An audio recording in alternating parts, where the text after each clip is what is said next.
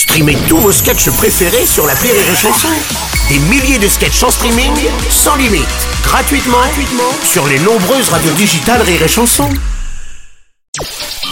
Le Journal du Rire, Guillaume Po. Nous sommes le mercredi 2 novembre, bonjour à tous et bienvenue dans le Journal du Rire. Il a été découvert à ses débuts par Rire Chanson et triomphe aujourd'hui au Théâtre de la Renaissance à Paris. Baptiste Le Caplin présente Voir les gens, son troisième one-man show, une création totalement loufoque dans laquelle le comédien démontre une nouvelle fois sa maîtrise de l'humour absurde. Véritable pile électrique, Baptiste Le Caplin alterne entre stand-up et personnages sortis tout droit de son imaginaire. Le comédien talentueux fait preuve de beaucoup d'imagination pour jouer une nouvelle fois toutes sortes d'animaux. On retrouve notamment un tigre, une tortue, un chat et même une guêpe. À chaque fois, je me dis bon, je vais arrêter de faire des animaux qui parlent et puis bon, je me fais choper à chaque fois.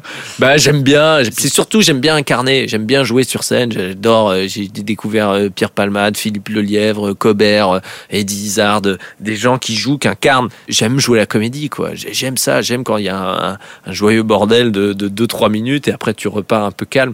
Mais qu'est-ce que j'aime incarner? J'aime trop jouer, quoi. Pendant 1h20, les vannes s'enchaînent à un rythme soutenu dans ce spectacle coécrit avec Florent Bernard, dit Flaubert. Sur fond d'absurdité, Baptiste aborde de nombreux thèmes. L'éducation de ses deux filles, la fidélité, le temps qui passe sont quelques-uns des sujets abordés. Mais c'est pas évident d'éduquer ses enfants. hein. L'éducation, ça a énormément évolué aujourd'hui. Aujourd'hui, si t'as des enfants, tu dois plus leur crier dessus, tu dois plus leur mettre de fessées, tu dois plus les taper. En gros, tu peux plus être un père des années 90. Et ça va manquer parce que lundi matin, dans la cour d'école, il y avait des récits un peu croustillants. C'était pas venaient te voir. C'est, Eh, les gars, les gars, les gars, venez voir, venez voir. Ce week-end, mon père, il m'a frappé avec sa ceinture. Regardez. Waouh. Lévis. Ah.